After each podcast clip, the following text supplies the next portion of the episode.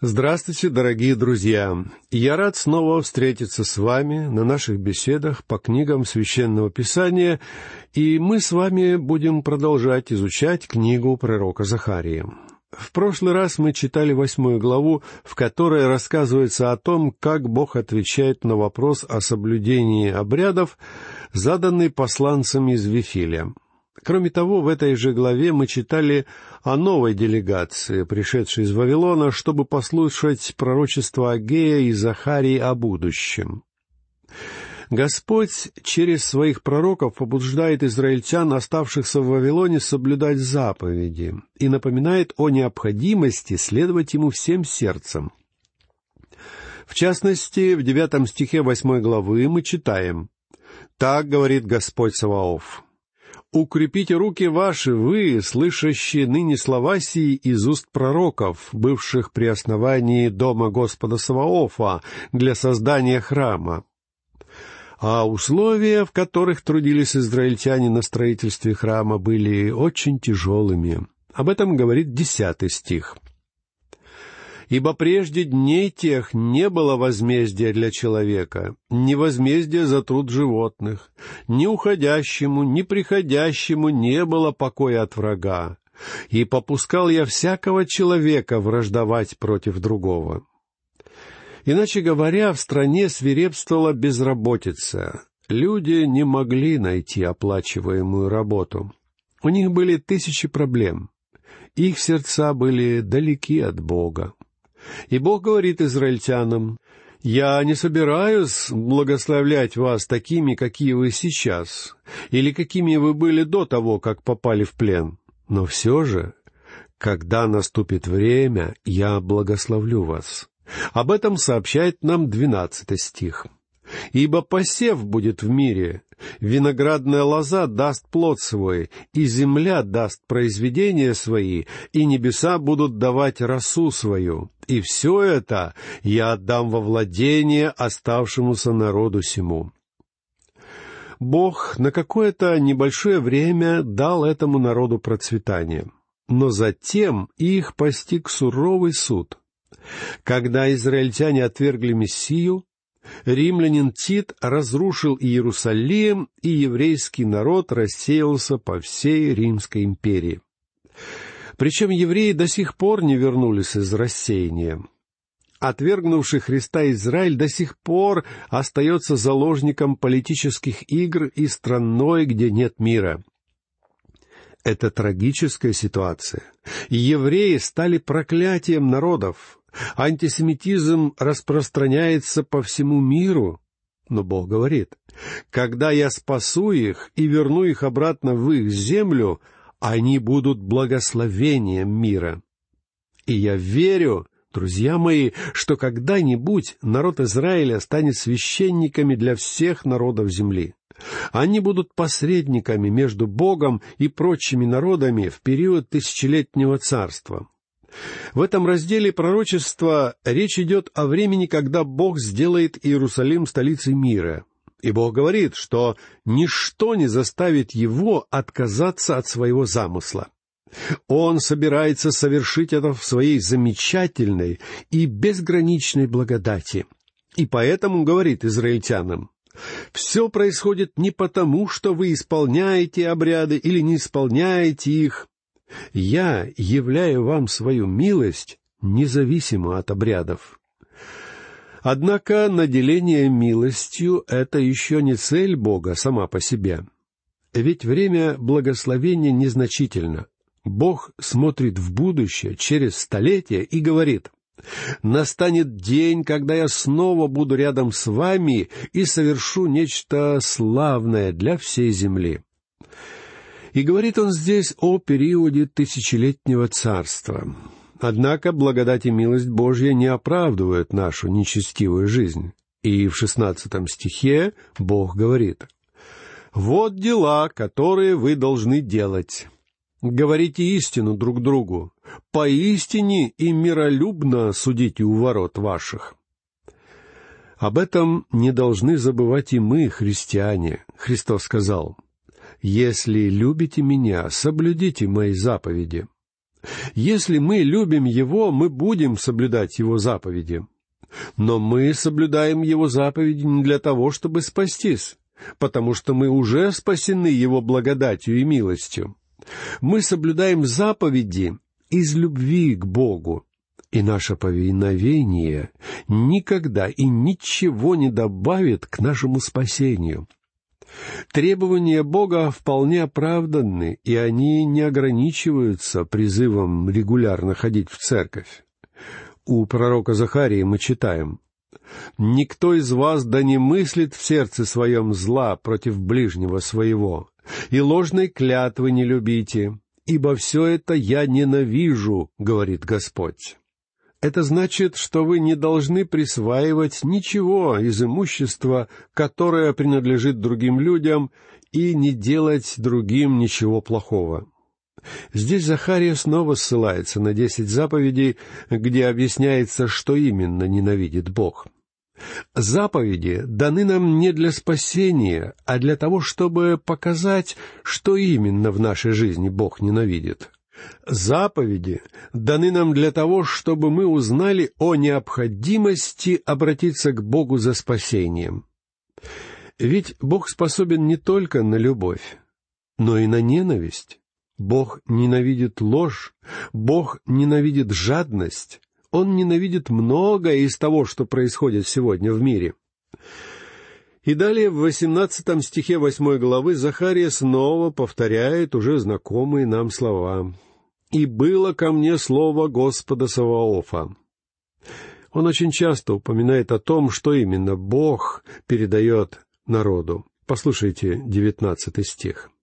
«Так говорит Господь Саваоф, пост четвертого месяца и пост пятого и пост седьмого и пост десятого соделается для дома Иудина радостью и веселым торжеством.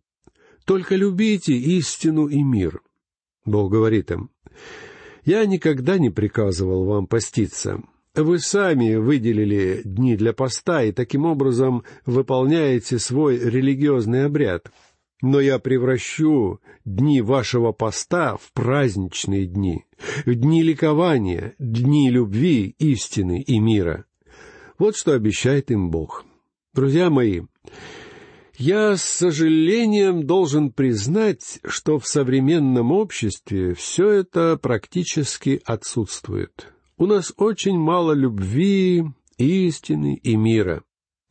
Но вот задумывались ли вы когда-нибудь о том, что если бы мы вернулись к великим библейским истинам и моральным ценностям и учили бы тому, что написано в Слове Божьем, это оказало бы потрясающее влияние на современное общество. Вы не задумывались об этом? А зря. Ведь проникновение великих библейских истин в широкие слои нашего общества могло бы произвести громадные перемены в нашей жизни. Мы испытали бы на себе любовь, истину и мир, о которых пишет здесь пророк. Через Захарию Бог говорит нам, «Я не хочу, чтобы вы приходили ко мне с унылой благочестивой физиономией. Я хочу, чтобы вы приходили ко мне с радостью». Друзья мои, многие из нас вовсе не так радуются тому, что они христиане, как должны были бы. А Бог хочет, чтобы мы ликовали. Поместная церковь должна быть для христиан местом радости и отдохновения. Кто-нибудь спросит меня, так это значит, что мы должны при церкви построить волейбольную площадку? Конечно, такое тоже возможно. Однако я имею в виду, что церковь должна стать местом, где люди получают радость, собираясь вместе и изучая Слово Божье. Если же изучение Слова Божьего не доставляет вам радости, то значит с вами, как с христианином, что-то не так. Читаем далее, послушайте стихи двадцатый и двадцать первый.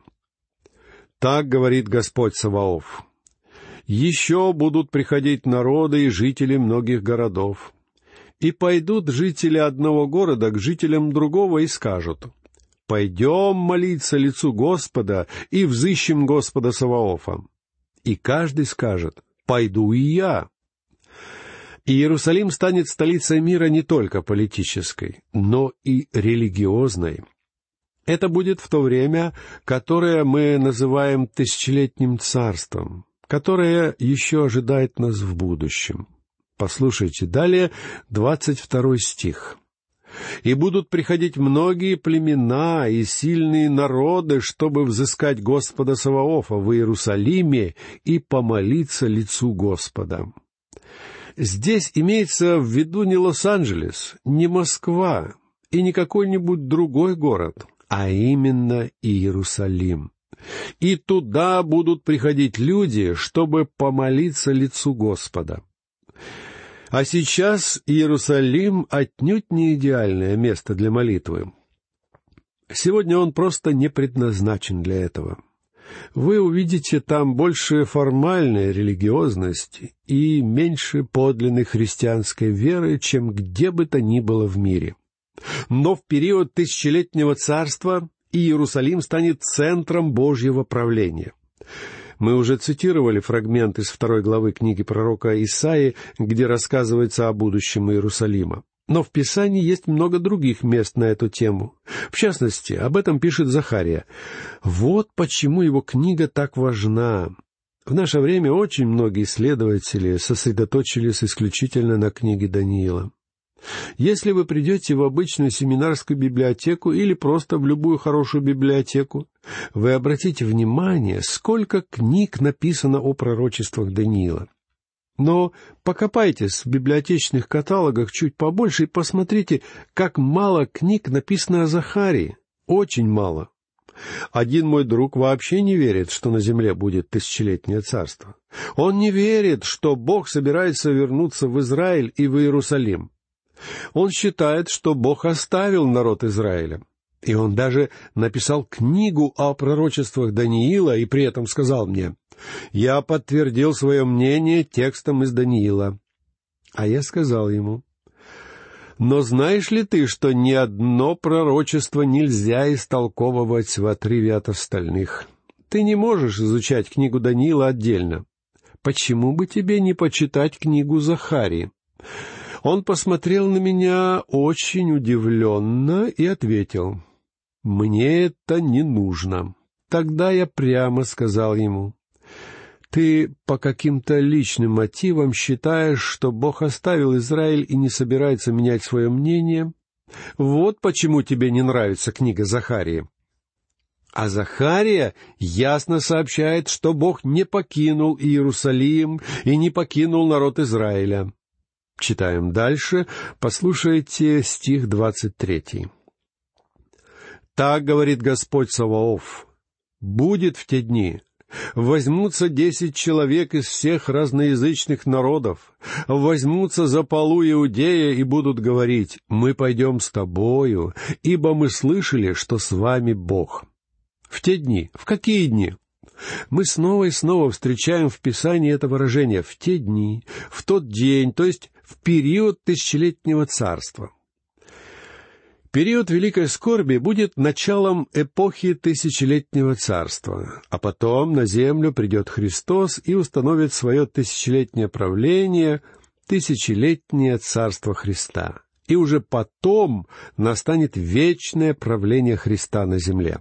Пророк Захария пишет, «Будет в те дни, Возьмутся десять человек из всех разноязычных народов, возьмутся за полу Иудея и будут говорить, «Мы пойдем с тобою, ибо мы слышали, что с вами Бог».